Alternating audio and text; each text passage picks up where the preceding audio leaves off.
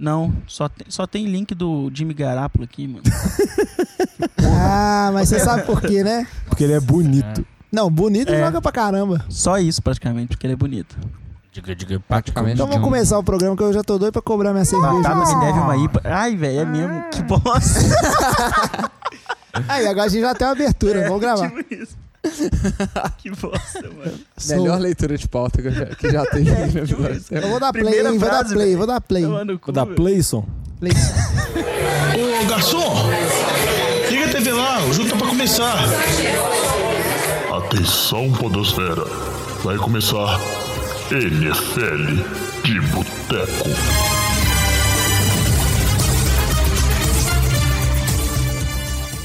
Bem-vindos a mais um NFL de Boteco, seu podcast preferido sobre futebol americano. Eu sou o Thiago de Melo e hoje o NFL de Boteco está completo novamente. Temos aqui Diogão Coelhão, Tudo bem, jovem? Antônio Lamba, Boa noite. Vitor Oliveira, E aí, jovem? Batata Eu não vou te pagar essa IPA.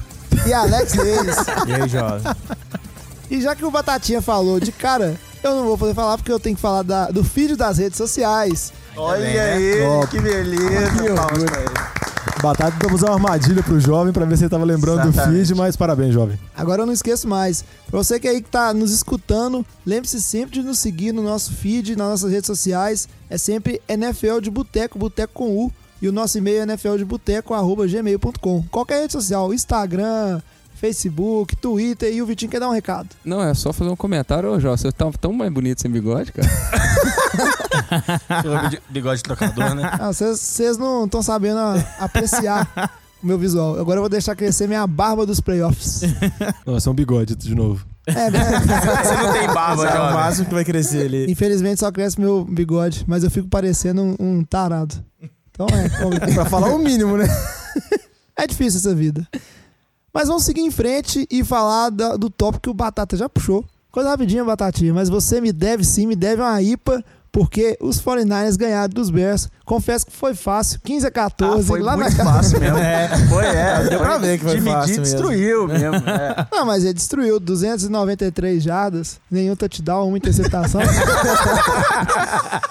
Não, mas é fato que a defesa do- dos Bears é uma boa defesa, vem fazendo bons jogos. O impressionante caso. é que com o Garápolo em campo, o 49ers teve mais que 40 minutos de posse de bola no ataque. 38 minutos e 47 segundos. Ah, o cara guardou a estatística. Não, ele Então- tá lendo aqui mesmo no computador. É muito, é muito tempo, é uma evolução muito grande, principalmente para um cara que tá aprendendo. Eu tô muito feliz com o meu time. E eu, Eu não. não. sei tanto. E pra quem tava achando bonito o Trubisky eu no início da temporada, eu acho que eu melhorei muito. Não, ó, o, o, Aprendeu com erro, né? o Trubisky tá mal. Tubisky, coitado, Trubisky. Trubisky, Trutrube, meu brother. Não, ele tá mal, mas ele vai melhorar. Eu acho que ele tem futuro no PES. Ele não valia o que, o que eles fizeram pra puxar ele, não. Mas eu acho que no- no- na franquia ali dá pra construir um time ti- em cima dele. Até porque não tem time mais, então dá pra construir. Mas é isso aí, não vamos render muito nesse jogo, não. Ô, É um jogo muito fa- feio, né? Pra gente render, gastar tempo com ele. É, né? o jogo foi bem truncado. Jovem, Os 15 vale, pontos foi só field goal. Vale comentar aí do, do Cairão da Massa também, né, velho? É, a gente já pode falar de uma vez, o Cairo, infelizmente, esse não é o ano dele. É, sentiu de novo a mesma lesão, né? E Mesma lesão na virilha. foi colocado na injury reserve, agora é sem chance de voltar. A gente torce para que ele faça uma boa recuperação e ano que vem esteja de volta aí como o representante brasileiro nos gramados da NFL. E num time melhor também, coitado. Concordo. Pois é. Mas vamos seguir em frente para nosso giro de notícias.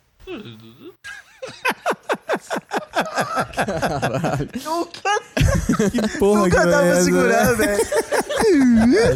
Ô, Lama, tu Lama tem problema, velho. Sério mesmo, sério mesmo, velho. Não, É o giro. não, sério mesmo, se o, se o programa pegou isso, deixa esse demente fazendo... Ah, tomando... Ah, eu não, eu não sei. Deixa o buraco. Se ficou, se ficou alguma risada aí, você que não tá ouvindo, Não, não, o Lamba, não, vai cortar. não. O Lamba agora, ele é o homem vinheta. ele fica fazendo barulhos com a boca a cada mudança de assunto. Eu acho que ele reparou que seu antagonista tava muito chato agora, ele tá tentando novas funções. You're fired.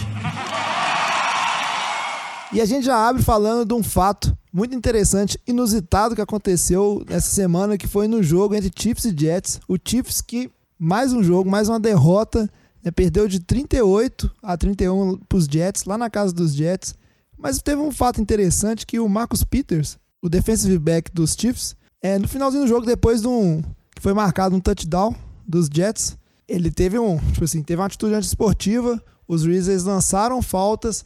E aí ele, numa cena que lembra os gramados brasileiros, né? Quando o cara pega o cartão amarelo e, e dá o cartão pro juiz, ele catou a flag, a bandeirinha amarela, jogou no meio da galera, da galera e saiu fora. Tipo assim, não, você é expulso mesmo, né? E a galera causou com a bandeirinha. a- É, queria devolver a bandeira em dia. a torcida tava maluca com a bandeirinha. Só que nisso aí, os Chiefs acabaram por empatar o, o jogo, né? Conseguir se recuperar. E aí, a comissão técnica, né? alguns membros da comissão técnica foram no vestiário buscar o Marcos Peters pra falar: Ô filhão, o jogo não acabou ainda, volta aqui, a gente precisa de você. E ele voltou. Só que provavelmente ele já tava tirando a roupa e ele voltou sem meia. e entrou em campo sem meia. Só que a NFL também ela tem um código é, de conduta bem estrito em relação às Vestimenta. vestimentas. Então, provavelmente, o Marcos Peters vai ser multado por jogar a flag no- na torcida e vai ser multado por jogar sem meia. Que, que loucura, né? Não, o trem foi muito doido, porque durante a transmissão deu a impressão que, como ele desapareceu, que ele tinha sido ejetado do jogo, e depois chegou a notícia que ele não tinha sido ejetado, que aí os caras foram buscar ele no vestiário, aí volta o cara lá sem meia pro campo. Totalmente absurdo. É, e o Marcus Peter, que ele foi selecionado em 2015 pelo Chiefs, no primeiro round, mas ele caiu no draft exatamente pelo tipo de atitude que ele tem fora dos gramados, né? Embora ele, ele é um excelente defensive back, mas fora dos gramados ele tem algumas atitudes, agora dentro também, ele tem algumas atitudes um, um, um pouco controversas, vamos dizer assim. Né? isso, velho? Só uma bandeirinha. O que que tem? Eu acho que um pouco desse, do que aconteceu aí pode refletir o que a defesa do Chiefs vem mostrando nos últimos jogos, né? A defesa Nada. é bem. Exatamente, nada. bem consistente, jogando. Nem consistente, né? Jogando mal todos os jogos. A gente viu nesse jogo, tomou 31 pontos, Josh McCall. Josh McCall não é um QB pra meter 31 pontos. Então o ataque do Chiefs fez a parte dele, fizeram muitos pontos. A 38 pontos, né? Falei errado. Então, você pega, tem o Max Pires, tem o Justin Houston, que não estão também no. O Justin Houston já tá mais velho, não tá no auge. O Max Pires não tá na melhor temporada dele. O resto da defesa não tem nenhum playmaker. Então a defesa tá muito deficitária. Teve a lesão do Eric Berry no começo da temporada, mas não sei se só o Eric Berry ia resolver esse time. Se apenas ele resolveria isso. Então, Chiefs aí, acho que tem que dar um jeito nessa defesa para ter alguma chance de playoffs, porque tá muito mal. É, a verdade é que nos jogos passados muitos criticou o ataque dos Chiefs e principalmente o Alex Smith, que não estava conseguindo é, mover a bola em campo. Mas nesse jogo o, o time voltou a jogar bem ofensivamente, várias jogadas de, é, de muitas jardas, e realmente quem deixou a desejar foi a defesa. E o que deixou a situação da, da divisão muito interessante. Porque tanto o Raiders quanto o Chargers ganharam. Os Chargers ganharam de 19 a 10 em casa vem na, continua a ascensão deles e os Raiders ganharam de 24 a 17 e agora tá todo mundo empatado 6-6 então essa é a divisão tá bem aberta assim quem que vai ser o tipo assim, quem vai se classificar dessa divisão que provavelmente vai ser quem vencer a divisão acho que, só fechando a questão do Chiefs, o Alex Smith teve um bom jogo. É o que a gente vem criticando nos últimos programas aqui, que os jogadores ficavam livres e ele não mandava a bola lá. Foi o A que ele fez nesse esse jogo. você. É, eu, eu, eu criticava bastante. Esse jogo não. O Travis Kelce, dois touchdowns. Um touchdown ele tava muito livre. Os dois touchdowns do Terry Hill, ele tava livre também. Então ele achou os receivers livres. Mas, no final do jogo, quando tinha uma campanha pra tentar empatar o jogo, levar pra prorrogação, o Alex Smith passou cor. Nos últimos três jogos anteriores a esse, dois jogos, a chance do Chiefs empatar ou virar o jogo tinha terminado com interceptação do Alex Smith. E nesse último jogo foi com um passe incompleto dele muito fake. Tinha dois receivers livres. Então, assim, o Alex Smith teve um bom jogo, mas na hora decisiva que você precisava dele, ele falhou cruelmente, assim. Acho que não tem muita justificativa. Isso mostrando que eu acho que o Chiefs não vai manter ele para ano que vem de jeito nenhum. Não, com relação à divisão que o Jovem falou, que tá todo mundo empatado. Pode estar todo mundo empatado, mas eu acho que o Chargers está num viés de subida muito grande, mostrando agora que realmente é um time que a galera tinha muitas perspectivas na temporada. E agora está se provando. E o Chiefs está num viés de baixa muito grande. Então acho que tem tudo pro Chargers ganhar essa divisão e até chegar forte nos playoffs. Eu só quero falar uma coisa, que eu não, não fui eu que sequei o Chiefs. Embora desde que eu falei que Andy Reid era o rei da bye, eles perderam todas as partidas, voltando da bye. mas só em minha defesa, a culpa não é minha. Pois é, e o outro time dessa divisão que são os Raiders, apesar de ter ganhado dos Giants, né, Alex? É, velho. Padrão. Que é um time que não, não vem bem. É, continua Mas não foi sendo... fácil, não, tá? Não foi fácil, mas o Raiders tinha a baixa dos seus dois principais recebedores, que era o, o Crabtree que estava suspenso por conta da briga na semana passada com o Talib e o Amari Cooper por conta de lesão. Mas o, ainda assim o Raiders é um time que não convence. Então parece que cada vez mais essa divisão tá na mão dos Chargers de vencer ela e depois de um começo muito ruim ir para os playoffs. É, detalhe que Geno Smith estreou aí, né? Fez 212 jardas e um, touchdown. Olha que Qual que é o rating dele nesse jogo mesmo, Lamba? Foi melhor do que o Lamine vinha fazendo, né? Pra você ver. Eu acho que do, do lado do Raiders, a defesa não, não consegue forçar turnovers. O ataque não vem tão bem. Dos próximos quatro jogos, os últimos quatro jogos, tem três jogos fora de casa. Então acho que a Não, situação pra né, ele. não? Fora de casa. O Raiders? Raiders. Contra Kansas City fora de casa, Eagles e Chargers. Então, assim, considerando que eles têm um jogo contra o Eagles, que vai estar brigando por uma bye, melhor campanha. E, a- e o jogo em casa deles é contra Dallas, que pode ainda estar vivo. Então, acho que o Raiders está na situação mais difícil porque enfrenta os dois concorrentes da divisão fora de casa. Eu acho que a briga da divisão vai ficar entre Chiefs e Chargers. A gente tá arrumando tudo para o wildcard ser Tennessee ou Jaguars, né, que estão com dois jogos de frente. O Ravens também vem jogando bem, já tá com sete vitórias. Então, Kansas City e Chargers poderiam, às vezes, os dois, um dos dois pegar uma vaga de wildcard, mas eu acho difícil. Então, acho que eles vão acabar se matando ali e ter apenas um, um time dessa divisão indo pros playoffs. Pois é. Mas vamos ver como é que essa divisão vai prosseguindo aí nas próximas rodadas. A gente volta nela. Mas a gente precisa seguir para nossa próxima notícia, que foi no jogo entre Patriots e Bills. Uma vitória aparentemente tranquila, né? 23 a, a 3 para os Patriots. Mas foi um jogo onde é, os Patriots demoraram um pouco a engrenar. A defesa dos Bills jogou muito bem. Mas na falta de um, de um ataque produtivo, não há defesa que aguente. Mas o lance interessante que, que teve nesse jogo é que a gente viu o, o Gronk, né, o Rob Gronkowski, o Tyrande do, dos Patriots, numa situação muito rara de perder a cabeça e sair para atitude esportivas. Depois de uma interceptação num, num lance muito disputado, vamos dizer assim, até rolando certos tapas e agarrões e empurra, empurra. A verdade é que o cornerback do, dos Bills, o Travis White, ele fez a interceptação e o Gronk, para matar a jogada da Alteco, ele se lançou quase como um foguete em cima dele. Uma jogada um pouco desleal. né? Acho, acho que pra dar o Tex foi bonzinho. Ele tava meio que fora de campo já, né? Pra já Davis tava White. fora de campo, no chão.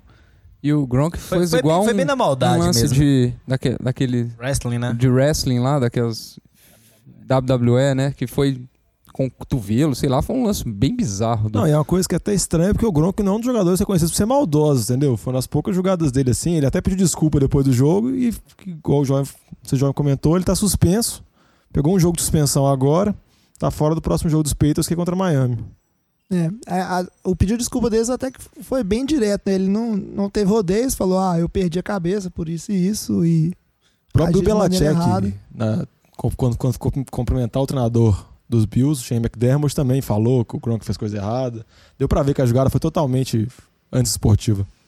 Acho que do, do lado do Patriots, a gente vê que foi um- não foi um jogo muito bom do Tom Brady, né? Não teve nenhum passo pra touchdown, mas o jogo corrido entrou muito bem. E você vê a variedade que o Belichick consegue fazer com o time. Dion Lewis, Buckhead, James White, todos os running backs contribuíram. Então, o Dion- Lewis foi o que mais, tá- mais teve carregado, mas não teve nenhum passe recebido. Buckhead teve menos carregada, mas teve passe recebido. O James White foi o que mais recebeu passe dos três. Então, essa variedade aí, junto com o Gronkowski, junto com o Brandon Cooks, tá fazendo um ataque do Patriots bem poderoso, cheio de armas ofensivas pro ano. E a gente vê que a defesa, assim, se ajeitou. Nos últimos é, segurar anos. três pontos aí, né? Num, num jogo que assim. Buffalo não tem esse ataque poderoso, não, mas segurar só três pontos não é pra qualquer defesa, e não. É, e pra, comple pra complicar ainda mais a situação de Buffalo, né, o, o Tyrod Taylor que voltou depois do, do Nate Peterman ser, ser bancado depois daquele jogo de cinco interceptações, né, é, ele começou o jogo, mas ele sofreu uma lesão no joelho, aparentemente não teve nenhum dano de ligamento, de nada, mas aí o, o Nate Peterman entrou de novo e não fez nada de novo. Mas pelo menos ele não mandou cinco interceptações em 10 passes, né? Pensar do lado positivo. É, menos mal. E aí os Patriots com essa vitória, eles chegaram à décima vitória é, e continuam empatados com o próximo time que a gente vai falar, que são os Steelers, que também conseguiram a vitória no Monday Night, ganharam por 23 a 20. Um jogo que foi um, um jogo muito emocional. A gente sabe que normalmente o jogo entre Steelers e Bengals, o bicho pega da mesma forma que é entre Steelers e Ravens. A, a AFC Norte é uma divisão conhecida por ter uma, rivalidades que se resumem em, em lances duros dentro de campo, vamos dizer assim, né? Não vão não é pancadaria. Mas é um jogo que já começou é, tendo um, um fator emocional muito grande, porque o, o jogador da defesa dos, dos Steelers, o Shazier, Ryan Shazier. é Shazier que fala, ele num lance que foi um pouco um erro dele, foi uma execução, uma execução ruim de técnica, porque na hora de dar o, dar o tackle na jogada, ele abaixou a cabeça, então em vez de ir com a Só pra falar que ele é o linebacker do time, tá? esse linebacker, ele abaixou a cabeça e em vez, foi com o cucuruto, que é um lance muito pe- perigoso, que eles falam que é o, aquele lance onde você vai na ponta de lança ali. E aí, como ele acertou a cabeça bem no, no tronco do jogador do, dos Bengals, acabou que esse impacto foi na coluna dele, ele sofreu uma lesão na coluna, saiu de campo sem sentir as pernas, com um risco de ficar paraplégico, que ainda não foi eliminado, mas Ainda bem que a- as notícias que a gente recebe dos hospitais aí, a gente vê na internet, são positivas, que ele já está recuperando alguns movimentos. A gente torce pela recuperação dele. Mas foi um fator que fez o, o jogo já ficar bem emotivo e se resumiu em, em lances, vamos dizer assim, lamentáveis dos dois lados. É, o, no primeiro tempo, né, só deu Bengals. é, quem acompanhou o jogo. Inclusive, foi tão emotivo o jogo que teve jogador dos Steelers que ficou alguns minutos na, na sideline chorando por causa da situação do Ryan Shazier. Então, o time ficou muito, muito abalado com, com o lance. E eu acho que isso com- comprometeu, talvez, o primeiro, primeiro tempo do, do, dos Pit, do É, até Pittsburgh. quase no final do terceiro ou quarto, né, Vitinho? Que Pittsburgh começou a reagir. Foi, foi bem demorado mesmo. É, mas o, o, o jogo ele foi marcado por algumas jogadas, além de, de lances violentos e, e provocações, foi marcado por alguns lances bem duvidosos. Talvez o, o lance do, do o, AJ Green teve um touchdown que foi anulado por causa de um, um holding bastante duvidoso é, do running back dos, dos Bengals Em cima do TJ, né? em cima do, do TJ Watt. TJ Watt. E teve também o lance do, do, do Juju em cima do, do, do Vontae Buffett, é, que nós vamos falar ainda, né, jovem? É, já pode puxar. Pode puxar? Então, o Juju Smith-Schuster, ele teve um, um tackle meio no blind side ali do, do Vontae Buffett. Um tackle não, um, um bloqueio, né? Um, é, e o Vontae Buffett, que é um jogador que já tem a fama de dele ser um cara muito violento. E aí, talvez, é, talvez até para dar uma descontada em tudo que, que ele faz nos jogos do, de Pittsburgh, ele que tem uma rixa muito grande com o Antonio Brown, inclusive. É, ele tomou esse, esse bloco, ficou no chão, sem conseguir se levantar de tão violento que foi o lance. Violento assim, tão bruto que foi o lance. E o Juju ainda ficou em cima, provocando. E o Burfict que sofreu uma concussão também no lance, né? Ele tá. Ele, eu não sei nem se ele voltou pro Não, jogo. ele saiu do jogo, Saiu do ele jogo, Saiu do voltou. jogo é, foi imediatamente. Porque é um lance perigoso. Ele não estava vendo, a gente costuma ver isso muito quando a defesa acerta os, os wide receivers. Eu, na minha opinião, assim, o, o Juju ele foi propositalmente acertar a cabeça. Ele não, não foi tipo assim, ah, eu vou fazer um bloqueio e opa, errei, calculei mal. Ele foi de propósito para acertar. E é um lance perigoso porque quando você acerta na parte lateral, a parte lateral do capacete é uma das partes que tem menos proteção ali no capacete, porque ela realmente não foi feita para levar tanta pancada. E o cara não tá percebendo, foi parar no chão. Só que ao mesmo tempo tem essa questão do, do Buffett ser um, um jogador conhecido como desleal e que dá vários hits na cabeça quando ele tá jogando. Então fica aquela coisa ali, né? Se não foi um pouquinho de vingança. É, e por causa desse lance, o Juju também foi suspenso um jogo. Então ele não, não joga a próxima partida contra o Baltimore. E foi engraçado porque o Juju, na hora que ele estava dando a entrevista no, no vestiário sobre esse lance, quem, é, quem viu o, o vídeo na internet pode ver que fica o Antônio Brown gritando no fundo: Karma, karma. Tipo, que Não, é- foi tipo, merecido o lance. É, É, falando- só lembrando que no jogo dos playoffs do ano passado, que Pittsburgh ganhou de Cincinnati, foi pra final, o Vontas Bucks deu uma pancada e tirou o Antônio Brown do segundo do jogo do jogo, contra os exatamente. Patriots. É, só Então, essa rivalidade é a maior rivalidade atualmente entre times. Acho que são os dois times que mais se odeiam na liga, com certeza, Cincinnati e Pittsburgh. Vai lembrar também que o Antônio Brown também tomou uma pancada bonita ali na endzone, num, num lance. Foi bem violento também, várias bandeirinhas voando.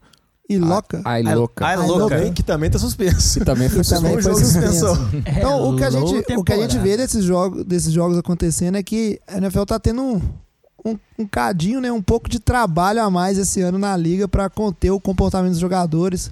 Acho que praticamente numa base semanal a gente sempre traz a notícia de algum lance ou alguma briga que, que gera suspensões. A gente fez um programa inteiro disso, inclusive na rodada que teve pancadaria para todo lado. E a tendência é que a liga vá punindo cada vez mais e colocando multas maiores para ver se consegue refrear esse tipo de coisa. O que eu acho que não tem muito jeito, porque provavelmente num próximo confronto entre Steelers e, e Bengals, Isso é pior ainda. né? Vai. Vai ter troco. a vendetta tá no ar, vai ter troco. Da mesma forma que, voltando no jogo da semana passada, quando fosse enfrentar é, Raiders e, e Broncos de novo, se o Krabs estiver no Raiders e o Talib estiver no Broncos, o Talib vai lá arrancar a correntinha de novo.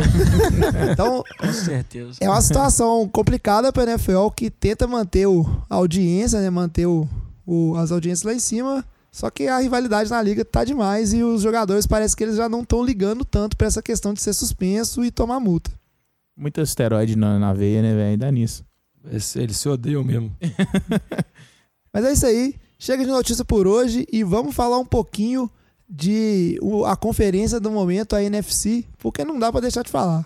Não vai fazer barulhinho, não? não. Que é isso? Vou, vou pensar depois em bagulho. Você é o homem vinheta. You're fired. E não tem como, apesar de não ter, não ter nenhuma notícia é, realmente estrondosa ou, ou relevante, ou breaking news, como o Diogão gosta de falar, sobre os principais times da NFC, não tem como falar porque é uma conferência que está muito boa, muito boa. A disputa para ver quem vai levar uma bye week, né, vai conseguir se posicionar melhor, ela tá cada vez mais acirrada e os times estão lá na- nas cabeças estão se enfrentando. E quando você acha que um vai dominar, ele ganha um jogo, aí no jogo seguinte ele perde para um outro time. E a gente já começa falando dos Vikings, que já são fortes candidatos a, a ser o melhor time, já que os Eagles perderam essa semana. Os Vikings ganharam de 14 a 9 dos Falcons, que é um outro timaço. Não, mais uma grande atuação da defesa. Conseguiu parar o ataque de Atlanta, que era um ataque que estava engrenando. Chegou a oitava vitória seguida na temporada. Vikings ainda com a esperança, né? De ser o primeiro time na história a jogar o Super Bowl em casa. E a história, vamos dizer assim, o conto de Cinderela continua. Casey Keenum jogou mais uma vez bem, mostrando mais uma vez que ele é o titular do time, diminuindo os rumores do Bridgewater. Chupa lamba. Diminuindo os rumores do, do Lamba também, né? Não, isso daí sempre vai ter. O Lamba, enquanto ele não jogar mal, o Lamba não vai aceitar, velho. Mas aí o time tá jogando muito bem, o jogo terrestre funcionando muito bem, a linha ofensiva jogando muito bem, e é uma coisa que é impressionante porque eles conseguiram arrumar uma das piores linhas daquela temporada passada para essa e sem ter que fazer muito investimento, sem ter que fazer nada. Tipo assim, quase como foi tipo assim, o trabalho tanto do, do Mike Zimmer quanto do coordenador, de ataque também, espetaculares. O Mike Zima, o head coach do- dos Vikings, começando a, a ser cotado nas conversas para head coach do ano. É, e isso principalmente pelo fato que ele tá conseguindo manter o time na qualidade, mesmo com as lesões que o time vem sofrendo, né? Perdeu o Dalvin Cook, perdeu o seu, o seu QB titular, e ainda assim o time consegue se manter muito graças à defesa que tá muito dominante na liga. Aqui, eu só queria lembrar aqui pra mesa e já contar pro Diogão que, como ele não estava aqui na semana passada, né? Que o Lamba saiu daqui depois do programa. Todo. Ah, eu vou trazer todas as estatísticas, que Case Keenum é isso tudo. Eu vou trazer quantas interceptações. Ah, cadê aí, Lamba? Tô esperando, cara, até agora. É, vocês vão ver, velho. Quando o Case aqui, o primeiro jogo que ele for mal, que ele tiver mal, vai vir o Bridgewater. Assim, não é só eu que tô falando, velho. Essa semana não teve nenhuma notícia de Bridgewater ser titular. Por quê? Porque o Case Keenum teve jogo quase perfeito. Mas até semana passada tava tendo essa notícia. Não é apenas eu que tô falando. Toda a mídia nos Estados Unidos fica falando isso, velho. A gente sabe o que o que o Case Keenum é capaz. A gente já viu. Ele não quer calor. Ele não quer experiente na liga. Então a gente já viu que ele é capaz, velho. Não, mas uma coisa que eu acho engraçado, porque, tipo assim, eu acho que o Bridgewater era um cara que tinha um potencial muito grande, mas eu acho que a visão que o pessoal dele tem agora, dele dois anos parado, é a melhor do que ele tinha antes. Acho que a galera, tipo assim, superestima o Bridgewater, porque eu acho que se você pegar o Bridgewater e pegar oito jogos, eu você não acha oito jogos do Bridgewater na carreira dele tão bons igual essa arrancada do Kino. É eu quase um acho. dividir, né? Coisa que eu Diogão? lembro, entendeu? Não tô falando só por números, é porque o Case Keenum vem jogando muito bem. Óbvio que o Bridgewater é muito novo, mas eu acho que é muita expectativa e esperança do negócio. Eu acho que Isso, na mas ve- tem que botar outros fatores, né? Você tem que botar o receiver, running back, defesa. Porque quando a defesa joga bem, quando a defesa mantém seu time sempre na frente, você sempre tem uma vantagem, você joga mais confortável, você não tem pressão. É um jogo totalmente diferente. ó. Não, eu concordo com você, Lama, mas eu acho que você não pode tirar o mérito do cara, velho. Não dá pra você falar que é só a linha, só os receivers, só o jogo terrestre, só a defesa. Não. Ele melhora. Você acha que ele, nos últimos jogos, ele não ter sofrido nenhum sec, é só mérito da linha? Óbvio que ele tem mérito Não, também, velho. Ô, Diogão, na boa. Se você viu o jogo, você vê que ele não sofre pressão em quase nenhuma. Ele não tem chance Ele solta a de bola muito rápido também, Lamba. Não, tá- eu acho que você não viu o jogo que eu vi. Não, mas Porque- tô falando, não, não tô falando desse jogo de ontem, tô falando dos outros jogos, que ele passou acho que cinco jogos sem sofrer sec seguidos. Ele solta a bola muito rápido. Você acha que é coincidência o Brissett sofrer cinco sacks por jogo entre os Colts? Por exemplo, no caso... do- Lógico, a linha do Colts é horrível. Não, Jovem, então tá. Vou dar outro exemplo então. O caso do São Francisco. Quantos. Pera aí, calma, Lamba. Quantos sacks o. Como é que chamava o QB do seu time? É, CJ CJ. Beta. Sofreu por jogo em média. Ele sofreu em média 4 a 5 sacks. Quantos sacks o Garoppolo sofreu no jogo contra o Chicago? Zero. Isso faz diferença, Faz Lamba. Não é só a linha. Ele, ele jogou contra quem que o CJ Beathard jogou? Não, ele jogou contra vários times. E Chicago, a- a- Chicago é um time a- que pressiona muito a linha? Não, mas em casa? Chica- Zero. Chicago é um time que pressiona muito. Então, É. você tem que avaliar esse fator. Você não pega apenas um jogo. que foi contra Exatamente. Mas você não pode avaliar só a linha, Lamba. A defesa Não de Chicago pode, em pô. casa pressiona bem ali. Pressiona. O cara sofreu Chega zero de pressão, velho. Não, o Case Keenum tá jogando bem, mas ele não é discussão de MVP, ele não é discussão dos melhores QBs da liga. Eu quero É que você fale QB 10 QBs razoável. jogando melhor essa temporada do que Esquino. 10. Case Lista. Keenum? 10. Causei o caos na mesa Vamos lá. aqui. velho. 10. Essa temporada. Acho que a gente vai. Vamos lá, vamos lá. Olha lá. Brady, Drew Brees, Aaron Rodgers. Tá machucado. Ué, jogou melhor temporada, vai voltar. Tá bom. Não conta, não? Não sei se vai voltar. Você garante que volta? Volta. Você quer apostar? Quer uma cerveja que, que ele volta? Eu acho que ele volta. Você acha que ele não volta? Beleza. Cerveja, lá. Pera aí, eu quero entrar nessa aposta também que eu acho que ele não volta, não. Eu acho, que é só, eu acho que é só Miguel Olá, do, do O que, que o Drew Brees fez tão melhor assim que esse aqui nessa temporada? É, ele não conta com a ajuda da linha, jogo Os, terrestre. jogo- os jogos que a defesa jogou mal, os últimos jogos, o Drew Brees levou o time nas costas. Um Vocês- jogo, Lamba. Quantos jogos Dois jogos, isso? dois Ah, jogos. E quantos jogos o Case Keenum tem jogado excepcionalmente bem? Quantos jogos que a defesa do Vargas jogou mal, gente? Me fala quantos jogos a defesa do Vargas jogou mal? Quantos jogos a defesa do centro jogou mal? Então tá. Dos últimos três, dois jogos. Ah, os e- dois e dos últimos oito? É, velho. Eu tô. pe- Ah, é, velho. Ô, é tipo assim, ô Lamba, vou falar uma coisa com você. O- o Apaga o nome do conseguiu- Kino na, na camisa. Lê outra coisa, lê Bob. E analisa o jogo, pensando Bob. tipo assim, não importa se o cara é um draft free agent, não importa o cara, velho, não importa se o cara jogou mal pra caralho. Véi, se o cara tá jogando bem, você elogia. Quando ele assumiu, eu falei, eu acho que a temporada do Vikings tá perdida. Vi dois, três jogos do cara, recupero, falei merda. Não custa nada. se ele jogar mal, eu vou criticar. É só isso, velho. Pode elogiar o cara. Exatamente. Não dói. velho. Exatamente, velho. Vocês estão pensando assim: o cara jogou mal, eu critico. O cara jogou bem, elogio. Porra, É isso, Lamba. Eu não vou prever seu futuro, não, velho. Não sei, mas cadê seu argumento, velho? A gente viu a história do Keenum, velho. Keenum não é um, um QB Ele pra levar um treinado time pelo Jeff Bowl. Fisher, Lamba. Aí- Falou que é bem, não, jogou bem com o Jeff Fisher. Agora ele foi falar. bancado ano passado pro Jared Goff, que não tava jogando nada o ano passado. Lamba, quem era o treinador dos Pelo Rams? amor de Deus, velho. Quem era o treinador dos Rams? Você viu o Goff agora e depois? Sim. Esse é meu argumento, Lamba. Não depende só do cara, isso eu tô falando. Eu, eu acho o seguinte, Lamba, você é um cara que não dá uma segunda chance pra ninguém. Você, você tá julgando o Keenum pelo passado triste que ele teve, o que eu acho muito triste, porque nós também tivemos passados bem deploráveis e agora estamos aqui gravando podcast, melhor podcast de americano do Brasil. Mas chega de Ó, briga. mas só falar que eu gosto muito do Lamba, é muito amor aqui, viu? Não é não, Lambinha? Fechou parceria. Você veio só causar confusão. Mas na verdade, vamos ver aí pra frente, já que agora vocês apostaram, vamos, deixa pra ver se o Keenum vai jogar bem. Apostou no. Rodgers, velho. Não tinha nada a ver com a aposta aposta. foi no Rodgers. Ah, é? Então, beleza, vamos ver. Pra frente a gente vê, mas vamos falar um pouquinho dos Eagles. Aí eu vou chamar o Vitinho pra falar.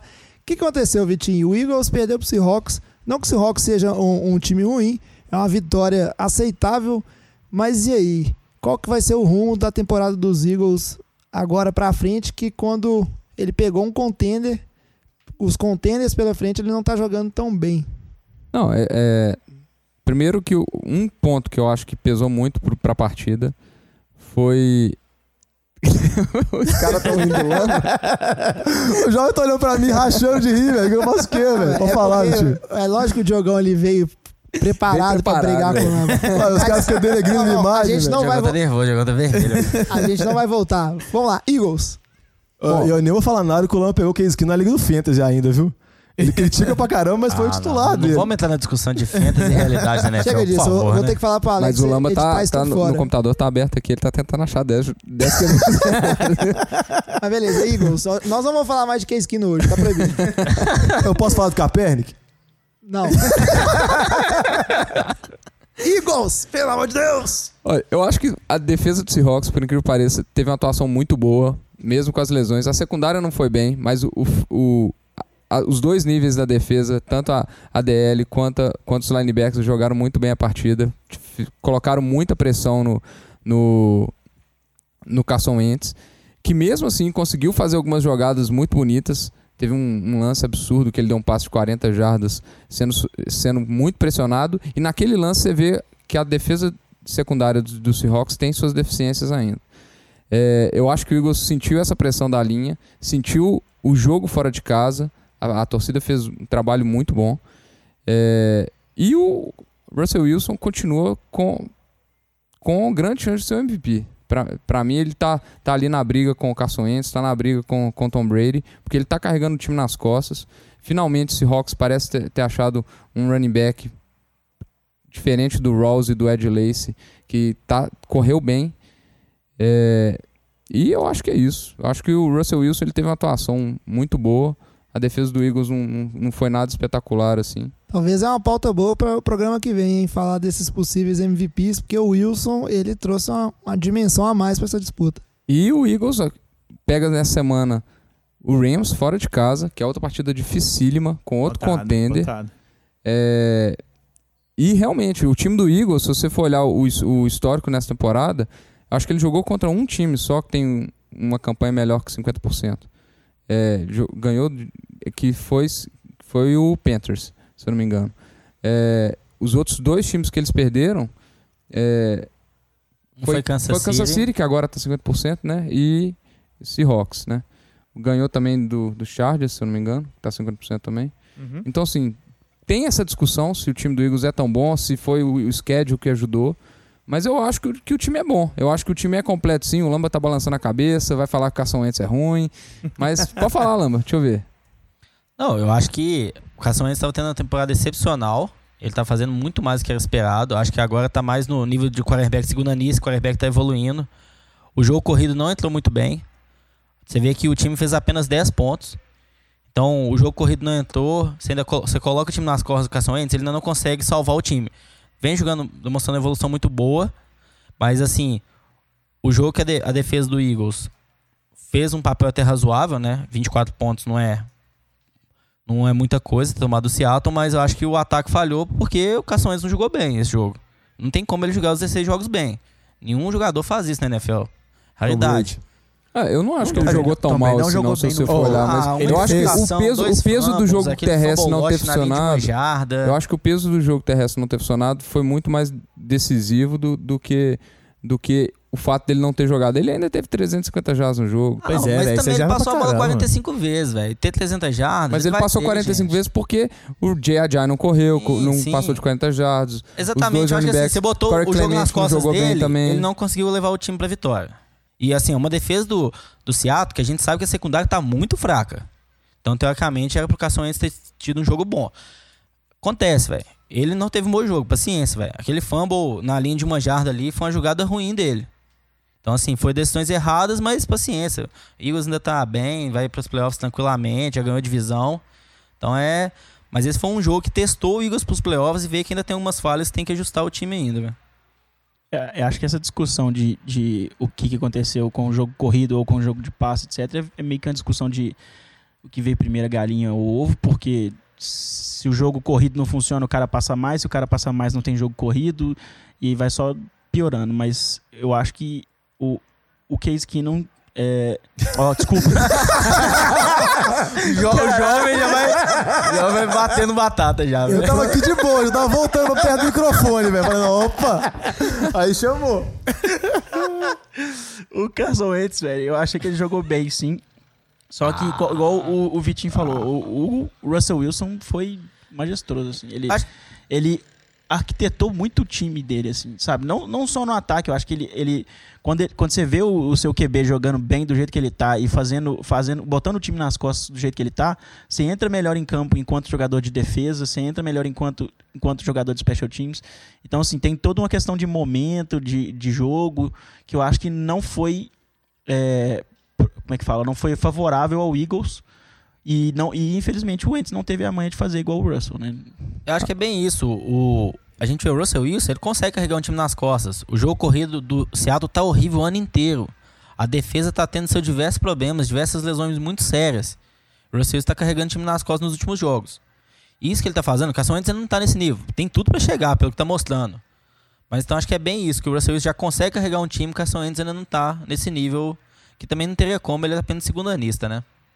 É, eu não vou entrar em média de quem tá no nível de quem tá no nível de quê ou quem tá no nível de tal. A verdade é que o futebol americano, como já diria aquele bom filme lá, é, num domingo qualquer, num dia inspirado, qualquer time pode jogar muito além do que necessidade, inclusive a defesa do Seahawks, que mesmo com a secundária jogando em casa pode jogar muito bem.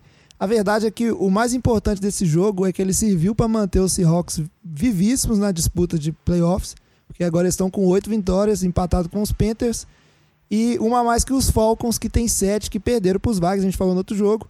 E também é muito interessante porque essa derrota dos Eagles colaborou para os Vikings empatarem com os Eagles em 10 vitórias, que eu acho que vai fazer muita diferença na NFC quem jogar em casa nos playoffs, porque se tem uma coisa que a gente pode ver de todos esses times é que eles em casa eles se garantem mais do que fora de casa, com exceção talvez dos Vikings aí, que até por ter uma defesa muito boa, ele consegue encarar os times na estrada mais de frente. Agora alguém falou dos Rams, então vamos falar aqui rapidinho que os Rams ganharam de 32 a 16 dos Cardinals. Acho que a vitória nada mais do que esperada, né? Os Cardinals que já não não estão essa, essa coisa toda desde que as lesões assolaram eles. Mas aí os Rams vão para 9-3. Então acho que também estão praticamente garantidos ali, eh, talvez até como líderes dessa divisão. Vamos ver se esse, se esse Hawks tem esse gás para chegar. E o último jogo importante, que eu vou jogar aqui na mesa pra gente discutir rapidinho, foi a vitória dos Saints. Os Saints voltam a vencer depois de perder na última rodada. 31 a 21 em cima dos Panthers. O Saints também que jogou em casa. Um jogo importante porque o Saints tem uma, uma uma sequência muito difícil, né? Jogando contra os times de dentro da divisão, que a gente falou no último episódio. A divisão que está mais apertada pelo lado da NFC, que vem os Saints com 9 vitórias, os Panthers logo atrás com 8 e os Falcons na cola com 7. Agora eles estão um pouquinho mais afastados, mas ainda estão vivos nessa disputa. Acho que do lado do Saints, o time teve a volta do, do Ken Vaccaro, o safety, não teve um jogo muito bom. O Marshall Letmore, o corner calor esse ano ainda ficou fora. O, o safety também, o Marcos Williams também estão fora. São duas baixas na defesa. Então a defesa não conseguiu conter muito o Ken Newton. Ken Newton teve um, um jogo bom, conseguiu lançar para dois touchdowns. O jogo corrido do Carolina não entrou tanto porque o time ficou atrás, então teve que correr atrás do placar, né? Mas o, o jogo do, do Saints foi o Drew Brees, um jogo bom, conseguiu conduzir o time, mas o destaque especial é a, mesma dupla de running backs que a gente vem falando todo o podcast, né? Alvin Kamara e Mark Ingram. Se não me engano, é nos últimos quatro jogos do Saints, em três desses jogos, ambos os jogadores, o Ingram e o Kamara, tiveram mais de 100 jardas de scrimmage. Então, essa dupla de running backs vem jogando muito bem. A gente vê o Camara apenas 15, carrega 15 touches no jogo, né? 9 carregadas e 5 passes recebidos. Deu 14, errei a conta. É, então, é pouco volume, mas o jogador fica descansado, tem mais explosão. Então, vem jogando muito bem. Michael Thomas apareceu finalmente nesse jogo, né? Então, acho que assim, o ataque jogou bem. A defesa jogou razoável. Ainda faltando algumas peças no time. Então, acho que o time vem muito bem, muito bem encaixado aí. Um jogo de vantagem já pro Carolina, que é o segunda divisão. Ganhou todos os jogos dentro da divisão, que é o primeiro critério de desempate. Deu os dois jogos de Carolina. Exatamente. Já tem agora dois jogos com a Atlanta e um contra a Tampa Bay. Então, encaminhando tudo aí para ganhar a divisão. E quem sabe brigar com Vikings e Eagles aí por uma bye na primeira rodada. E uma coisa legal do, desse backfield do, do Saints, que muito tem se falado, é que é, o Camara e o Ingram, eles, eles se tratam não como competidores entre si, eles já estão se é, eles se relacionam como uma espécie de dupla mesmo. Eles, é, você vê muita, muita questão da interação dos dois, é, os dois conversando, a forma como um fala com o outro. Realmente parece, não é um backfield, vamos dizer assim, dividido, né? Realmente é uma dupla de running backs colaborando com o time ali. Muito interessante ver isso. E eu acho que isso ficou mais evidente depois da saída do Adrian Peterson do time, né? Que o Lamba pode acompanhar melhor, pode falar, mas a impressão que a gente tem é que o Adrian Peterson estava causando um desconforto no backfield ali, estava querendo mais touches e em vez de deixar o, o Sean Payton decidir como que ele faria a, a escolha da, das chamadas, é, eu acho que depois que ele saiu para o Arizona Cardinals, aquele, aquele backfield ali só deslanchou. Não, e às vezes esse desconforto mesmo traz as jogadas ficarem até previsíveis, porque toda vez que o Peterson estava em campo era um indício muito grande de ter corrida, aí toda vez que o Camara estava em campo era um indício muito grande de ter um passe para ele, tipo assim, já era fácil ler as jogadas. Agora com o Camara e com o Ingram, como os dois conseguem correr tão bem e receber passes, fica muito mais difícil ler. E o Camara é realmente calor sensacional, ele ali em todas as posições, Impressionante mesmo. E ele passa azeite antes do jogo, com certeza. Porque é ninguém acerta um teco naquele menino. O cara é muito ele, liso, velho. cara. E é bonito todo mundo falando bem do Saints agora. no começo da temporada, todo mundo criticando, falando que ia ser mais uma temporada 7 Aproveita, viu? Porque não é sempre Tô assim, aproveitando, não. Tem que aproveitar, lógico. Vai que ano que vem volta pra ser 7-9 de novo, velho. Tem que aproveitar enquanto tá em alta. Viu, Lamba? Você tá entendendo por que que eu tenho que falar bem do Eagles agora? Entendi. É, e só Ô, pra- jovem, você só quer pra- falar bem do 49 não? Ah, tá, tá. Ele já falou bem do Jimmy do dividir? eu tô me contendo. Eu, por mim, a gente fazia um programa inteiro. Ô, jovem, Você acha você acha ele bonito, jovem? Ele é lindo. Você Ele- acha ele mais bonito ou melhor que ele? Essa piada só funciona comigo, Lamba. Aí a gente tem que ver ele, a gente tem que Não, tem ver o ele Alex jogar também. mais um, um Ah, tem o pouquinho. Mas realmente ele é, ele é um cara muito bonito, talvez o mais bonito da liga inteira. Mas chega de falar disso. Beleza. Só pra fechar essa, essa parte da NFC, a NFC tá tão interessante que eu já vou até pular um tiquinho aqui a parte da pauta no final que a gente comenta dos jogos SV. Só pra você ter uma ideia, a gente falou aí nessa rodada dos times com chances e falamos aí de Vikings, Falcons, Eagles, Seahawks, Rams, Panthers e Saints. Na rodada que vem, os Saints enfrentam os Falcons, os, os Eagles, como o Vitinho já bem falou, vão enfrentar os Rams, os Vikings vão enfrentar os Panthers. Então, a NFC realmente está muito interessante e os próximos jogos realmente eles vão definir essa figura dos playoffs aí. E, Ou embolar mais, jo- né? Oi? Ou embolar mais, né? Ou embolar mais. E ver quem vai jogar em casa aí. Os Vikings, por exemplo, se eles terminar como o primeiro da, da NFC, eles têm uma chance de jogar em casa até o Super Bowl, inclusive jogar o Super Bowl em casa também, que seria uma, uma coisa. Ia ser bem Inédita, né? raro de O acontecer. Diogão tá olhando com a cara meio estressado porque ele falou isso. Eu acho que você ignorou na hora que ele falou. Não, eu, eu vi Não, que ele falou, só é tô mais- reforçando. Não, eu concordo. tô A, a ideia de jogar todos os jogos do playoffs em casa é bem legal, né? velho? Agora vamos seguir pro nosso próximo ponto de pauta, que é falar da dança das cadeiras que vai começar nos treinadores aí. Quem vai ser mandado embora, quem não vai. You're fired. E aí a gente já tem que começar por uma notícia que a gente não falou antes, mas foi professor, pro, Você não foi, você falou que você ia, né? Jovem, é, jovem, você tá enganando todo mundo aqui, velho. Você falou que eu não for no audiólogo. Não, eu vou marcar ainda. Só ano que vem, né? Edita isso aí pra mim. Coloca, coloca agora que eu vou falar bonito. É, a gente Coloca a não do falou lugar dele. propositalmente dessa notícia, que talvez foi a notícia mais importante da semana, que Ben McAdoo, o, o head coach dos Giants, depois daquela polêmica na semana passada de bancar o Eli, que muito se discutiu, era errado, era certo. Na verdade, se discutiu até se realmente foi uma decisão dele ou foi uma decisão de diretoria, do, de gerenciamento dos Giants. Mas a verdade é que depois desse desempenho terrível dos Giants em mais um jogo, ele foi demitido. Então é o primeiro técnico, assim, head coach de fato a ser mandado embora. E a gente vai falar um pouquinho dessa situação dele e falar de alguns outros treinadores que a gente acha que tá com, com perdão do, de utilizar o nome de um membro da mesa, tá com, eles estão com a batata assando. Ô, só tem uma coisa aqui a comentar, velho, sobre essa demissão. Obrigado, até que enfim. Demorou demais. É, só pra completar a informação, não foi só o Ben McAdoo, o head coach, É. que foi. Ah, não? O GM foi também. o GM. O como é que é o nome dele? Jerry Reese. Ele também rodou, fi. Ou seja, basicamente, É, tiraram o comando do time todo e vão. vão Eles implodiram zero. tudo e voltaram É, lá, né? também, vão Então-. Vão dar um reboot. Vão dar um reboot. Então- Peyton Manning vai virar GM do, do Giants. Então já começa com a seguinte pergunta. É um consenso aqui na mesa do NFL de Boteco que essa, essa demissão, tanto do head coach quanto do GM, foi é, uma consequência da, do, de colocar o Eli no banco, de tanto que isso pegou mal na mídia, de tanto que isso foi hum, é, mal recebido pelos fãs, de tanto que isso foi considerado, seja pela, pelo jornalismo especializado, sejam pelos fãs, é, uma, vamos dizer assim, uma, uma desavença, uma desonestidade, tipo assim, uma, uma coisa desleal da franquia com o, o seu QB? Ah, Eu acho que pode ser considerado que foi tipo o estopim. É, a não, gota não foi d'água, a né, razão velho? principal. Por exemplo, o Jerry Smith já vinha sendo criticado há bastante tempo. Por exemplo, muita gente achava que ele devia ter saído há muito tempo, muita gente achava que ele devia ter saído antes do Tom Coughlin. Que o Tom Coughlin talvez virasse GM lá, ou manter o Tom Coughlin. Muita gente já criticava o mercado desde o início da temporada, então eu acho que isso foi só um estopim, porque isso realmente pegou muito mal. Você viu que no jogo vários torcedores com camisas do Eli, entendeu? Mostrando apoio. Nem- acho que nem os, talvez se tivesse bancado o Eli, mas tivesse tratado de uma maneira mais honrosa a situação, não teria pegado tão mal, não teria ficado tão ruim. Então acho que foi o estopim da situação. Eu acho que a culpa maior aí é tudo do, do Jerry Reese, o GM, porque ele tá no time há 11 anos. Nesses 11 anos, ele draftou apenas 6 jogadores que foram para o Pro Bowl. Se a gente pensar, isso é um, um volume muito baixo de jogadores. É, nesses 11 anos, o Giants ganhou dois Super Bowls, né?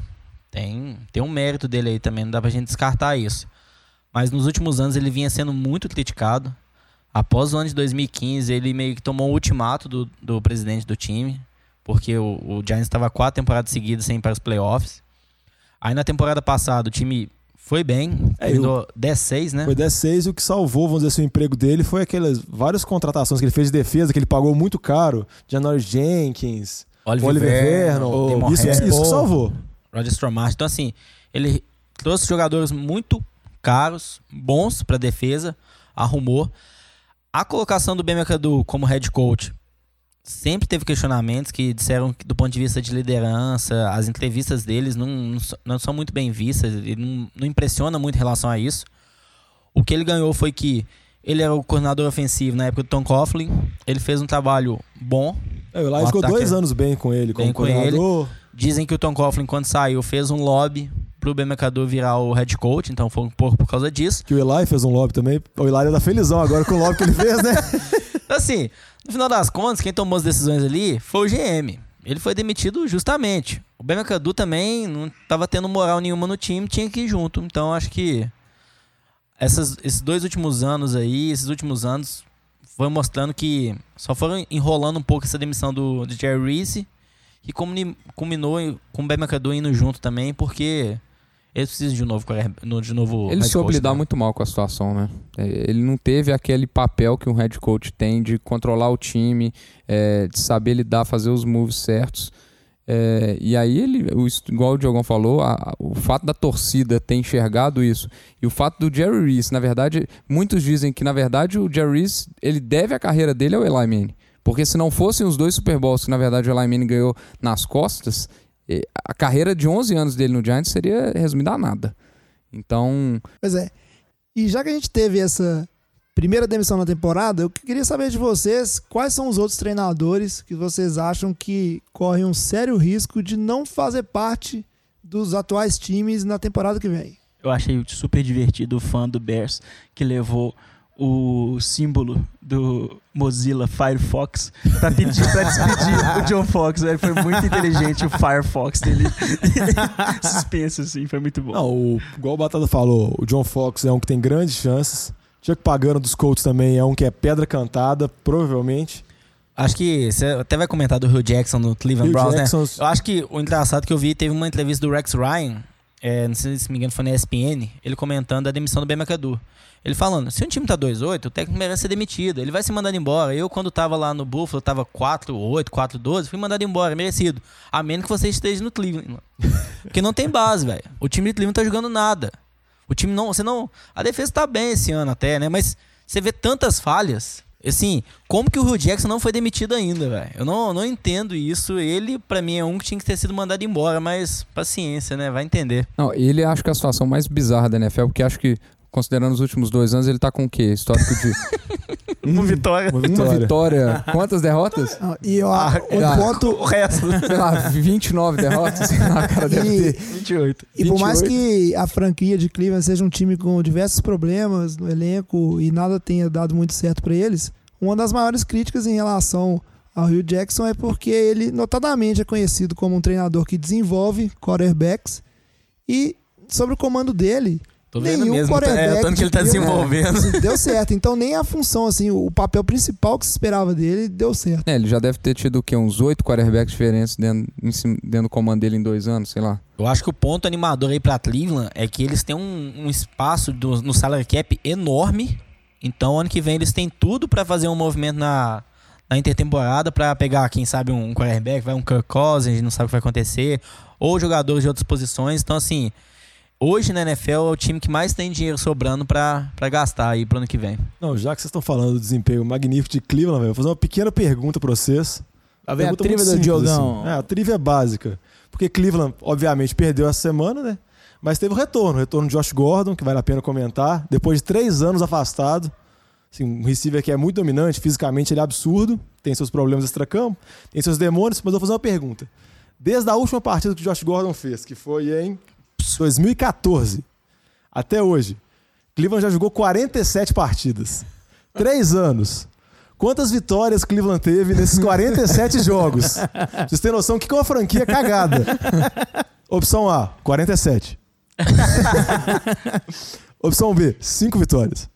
Opção C, 4 vitórias. Opção D, 3 vitórias.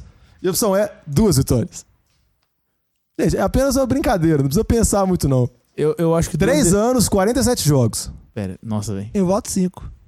Não é possível. Tem que voto- ser eu pelo acho- menos 5. Eu vou votar três, velho. Eu acho que foram quatro vitórias. Vou votar 5 também. Batata, Quatro. Parabéns. Vitinho e Batata sempre acertam minhas trilhas. Quatro vitórias, velho. É um negócio que não tem condição a franquia. E o negócio, só pra terminar do Lan falou do Rio Jackson, é que tem uma especulação muito grande que falam que ele pode ser mandado embora de Cleveland, provavelmente vai ser mandado embora, mas falam também que outra mudança que deve acontecer é o Marvin Lewis sair de Cincinnati é. e virar GM. E um técnico que é cotado pra assumir Cincinnati, porque as ligações com o Marvin Lewis e porque ele já treinou o Andy Dalton, é o Rio Jackson, então ele pode sair de Cleveland e melhorar, tipo assim, e vai pra um time melhor. Cai depois de dois anos horrendos em Cleveland.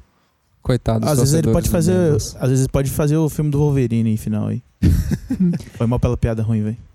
Agora, eu vi aqui na lista que vocês colocaram o Todd Bowles, o head Essa coach lista dos eu Jets. discordo dela. Acho que o Todd E- Bowles, o que ele faz com esse Jets aí, não é possível que vai ser mandado embora. O time que era pra ser É, 0-16. o- Todo mundo falava no início do ano O que era tempo- o pior elenco da história da liga. E- O tempo tá um pouquinho avançado, mas eu, eu queria discutir isso aí, porque eu também não, não concordo muito. Qual- qual- quem, quem colocou o nome dele na lista aqui? Foi você, Lamba? Ô, jovens, O Lamba essa- a- polêmico? as casas de apostas, antes da, da demissão do Ben McAdoo, cotavam Todd Bowles como um dos cinco técnicos mais prováveis de ser demitidos na NFL. A questão, a campanha do Jets é boa porque você esperava deles na temporada. Mas ele não tem, vamos dizer, ele não tem moral dentro do time, ele não tem a confiança do GM, então tem muitos questionamentos se o Todd Bowles é o head coach do Jets para o futuro. Você disse que ele tava, ele tava como head coach lá porque o time pretendia tancar e não ganhar nada. Então Por isso que ele dá bem com o gerente. A O gerente queria não- perder, ele tá, ele tá com cinco Você fala vitórias. que como tantos jogadores foram mandados embora, ele tava lá porque ah, a gente não precisa de um head coach bom esse ano, porque esse ano a gente quer é perder mesmo. Mas e aí? O desempenho dele foi bom. Acho que um pouco do questionamento do Todd Bowles foi o que aconteceu no ano passado, que o time montou, tinha um elenco melhor e o time ficou 5-11, o time não fez nada na temporada passada. Então esse ano que o time piorou, ele conseguiu melhorar o time. É, trocou peças importantes na defesa, veteranos, desfez de todo o time. Dá pra chegar no 5-11 ainda. Então assim, Jets ainda tem chance pros playoffs, né? Não acho que vai. Não, um pouco, mas, vai. assim, Mas é impressionante, velho. É. Ele engrossa todo jogo. Todo jogo do Jo- dos Jets é difícil ganhar dos caras. É impressionante. Eu. Lu- e o Luiz falando lá, não, é, no, no Survival é só votar contra o Jets. A gente, já a gente tinha perde morrido. bonito. Eu acho que dois, dois. Essa discussão aí de head coach, essa mudança de técnicos, dois coordenadores são muito cotados. Todo ano a gente vê falando o nome deles. Acho que são os dois coordenadores do Patriots. O Josh McDaniels, coordenador ofensivo, e o Matt Patricia, coordenador defensivo. Então, são duas pessoas que são sempre cotadas todo ano. E parece que, não sei se sai ou não. Então, assim, eu acho que é só esse destaque por causa desses dois nomes aí que todo ano são cotados para assumir alguma posição aí. Não, acho que outros dois nomes de treinadores que valem ser destacados, que talvez sejam mandados embora no que eles chamam de Black Monday, né? Que é logo de- é a segunda-feira, a primeira segunda-feira depois da temporada, que geralmente todas as demissões acontecem. Um que eu acho também tem grande chance, é o treinador dos Bucks, o Dirk Cutter. Ele tem uma, ele assim, uma chance considerável de ser mandado embora. E outro também que eu acho que foi sensação ano passado e esse ano. Eu acho que o time não conseguir chegar nos playoffs ou não conseguir dar uma arrancada no final é o treinador do Dallas, o Jason Garrett. Eu acho que ele tem uma chance, porque já vi críticas a ele. Eu acho que se o time for mal, não conseguir, eu acho que ele tem uma chance boa de ser mandado embora. Ô, esse último aí eu vou discordar, Diogão, porque a gente viu o que ele fez com o time de Dallas ano passado, com quarterback calor, running back calor, levou o time para os playoffs, perdeu nos playoffs pro, pro Packers, mas jogando bem. Então acho que, pelo que ele fez na temporada passada, ele tem moral com o Jerry Jones lá ainda, né? O GM surpreenda, de não. Dallas, mas você quer fazer uma aposta? Não, Que- não, não. A, a aposta condiciona se ele for mal. Não, ué, se ele não for para os playoffs, não pode ser não? Essa Não, aposta? depende da campanha, lá. Ah, não. Então vamos cancelar essa Vocês aposta. não acham que Bill O'Brien tá na reta aí também, não? Ah, não sei, eu acho que ele vai ter, ele vai ter a justificativa da lesão do Deshaun Watson, a lesão de- do JJ Watt, a suspensão do Cushing. Eu acho que ele vai ter justificativas pra não cair.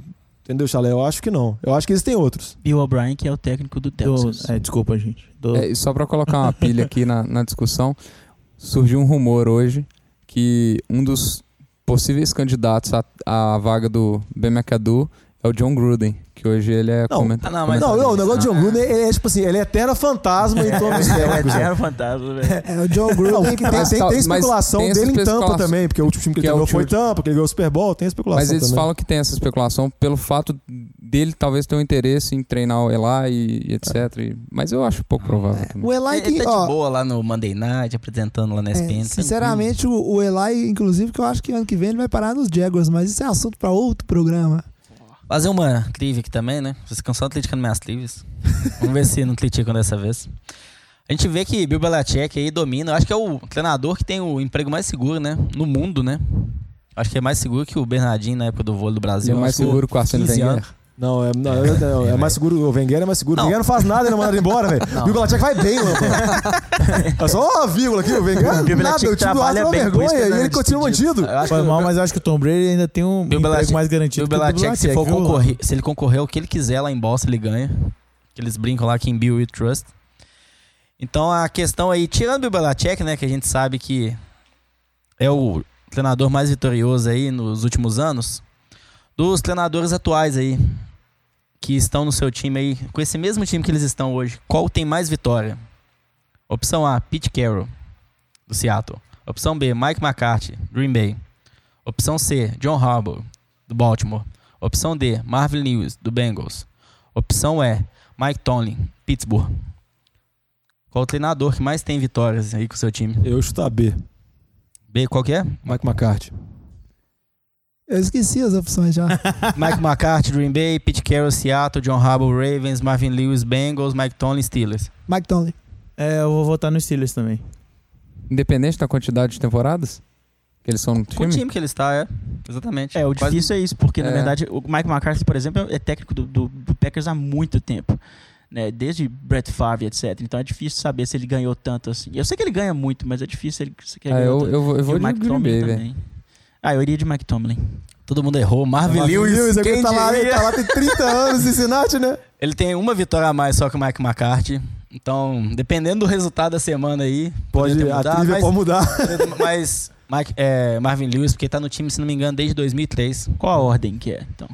Marvin Lewis, Mike McCarthy, Mike Tomlin, Pete Carroll, John Harbaugh. Ah, beleza. A galera acertou Assim. tipo o 2 e 3, né? Não, foi, foi, foi uma bicuda consciente. Mas é isso aí.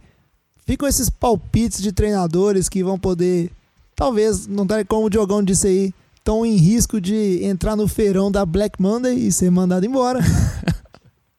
E agora a gente segue pro nosso bloco principal. Só vou fechar aqui e falar de. Bloco principal não, né? O bloco final. Falar de. Tem mais um bloco. O bloco quem esquino? Só eu e o Lamba. e eu, né? Falando É, do garçom antes. A gente vai ter que fazer um podcast, podcast esse, fica eu jogando, discutindo. É, porque a gente já tá até com o tempo avançado, então vamos falar E de survival. também. You're fired. E o survival dessa semana, tá tranquilo. Eu e o Lamba, acho que a gente é muito bom nisso aí. Eu apostei nos Chargers que ganharam dos Browns. Tranquilo. Ó, aposta Difícil, super arriscada essa, hein? Ô, ô, ô, Jovem, uma coisa, acho que nesse bloco as pessoas estão mortas deviam ficar quietas aí, né? Isso aí. Tá. Respeite. e o Lamba também, que fez uma aposta em Washington, eu tô certo, torcendo Lamba? pra você perder esse- essa aposta agora, Foi viu, Rams. Lamba? Foi- Ram- foi Rams agora. Washington- Agora eu vou torcer pro Se Jovem. apostasse só o Washington, morrido. Você apostou no- nos, nos Rams que ganharam dos Cardinals tranquilo. A gente já comentou esses jogos atrás no programa. E eu acho que essa semana quem, quem aposta primeiro é você de novo, Sou né. Lamba? Então escolhe seu De time aí, novo. que a gente tá com pouco tempo. Los Angeles Chargers Vai de contra Chargers? Washington em casa. Mas é, essa Tá aí semana eu não tive muito tempo de pensar, então eu vou ter que gastar o meu super trunfo. meu super trunfo se chama Jimmy Garoppolo, tô zoando. Nossa. Meu super trunfo, Ah, isso é o super trunfo dos 49ers. Eu vou de Patriots, time que criou esse QB mais lindo da liga, porque os Patriots Ué, mas não é, Dolphins não é o Garoppolo problema. mais lindo da Então, liga? foi ele é, que ué. criou. Foi É, criado pelo Patriots. Burro. Presta, presta atenção. Mas é isso aí. Vai E pra fechar aqui Miami. rapidinho, eu falei dos jogos do. Hum, Ah, defesa de. Miami. Vai dar nada. essa defesa. Defesa Não, de mas Miami eu, vai, eu- eu tenho curiosidade, eu acho que você não vai morrer, não. Mas o que acontece se os dois morrerem na mesma rodada? tipo, você é muito competente. Ah, ninguém ganha o Survival. Ô, Diogão, eu tenho outros Ah. problemas pra pensar. Por exemplo, eu tenho que pensar, primeiro, que não cabe mais time naquela figurinha de Survival. e eu ainda não sei onde é que a gente vai enfiar as, as apostas. O- Ah, o opa, sabe, né? sugestão O Robin sabe. Mas bom, chega disso. Eu já falei mais cedo dos jogos da NFC. Tem muito jogo bom. Tem mais algum jogo além das que, daqueles que alguém quer destacar? Acho que Panthers não, né? e Vikings, velho. Ele já falou Eu já desse falei. jogo. Ó, desculpa. Acho que o único jogo que... Acho que não tô prestando atenção que Eu vocês acho que o estão único falando. jogo que fica aí é Pittsburgh e Baltimore, talvez. Não, tem Kansas City e Oakland também. Nossa, que é outra disputa pancadaria da também. divisão. Não, não falando que o jogo é bom, não. Tô falando que o jogo vai ser disputado. A verdade é que a AFC tá todo mundo querendo que chegue a outra semana que a gente tem um jogo entre Steelers e Patriots pra Eu já ver. falei que isso é quem desnecessário, o velho. Tem que esperar chegar a bosta. Deixa o Patriot chegar lá, velho. Os dois vão chegar na final, né? Os dois vão chegar na final. Deixa Estão chegar na criando final. história pra vender pra trouxa. Mas então é isso aí. Ficam essas apostas do Survival. A gente espera que você tenha gostado desse programa. Lembre-se sempre de seguir a gente no nosso, nos nossos feeds. Sempre a Isso, NFL de Boteco. mesmo agora. Boteco com U. Eu tô treinado, moço. Agora eu só ir na fonoaudióloga e eu vou virar o, o melhor host do mundo. E é isso aí. Dessa vez eu não vou esquecer nem meu bordão de encerramento, que é traz a saideira, fecha a conta e passa a régua. E até Falou. semana que vem. Valeu, tchau. Valeu.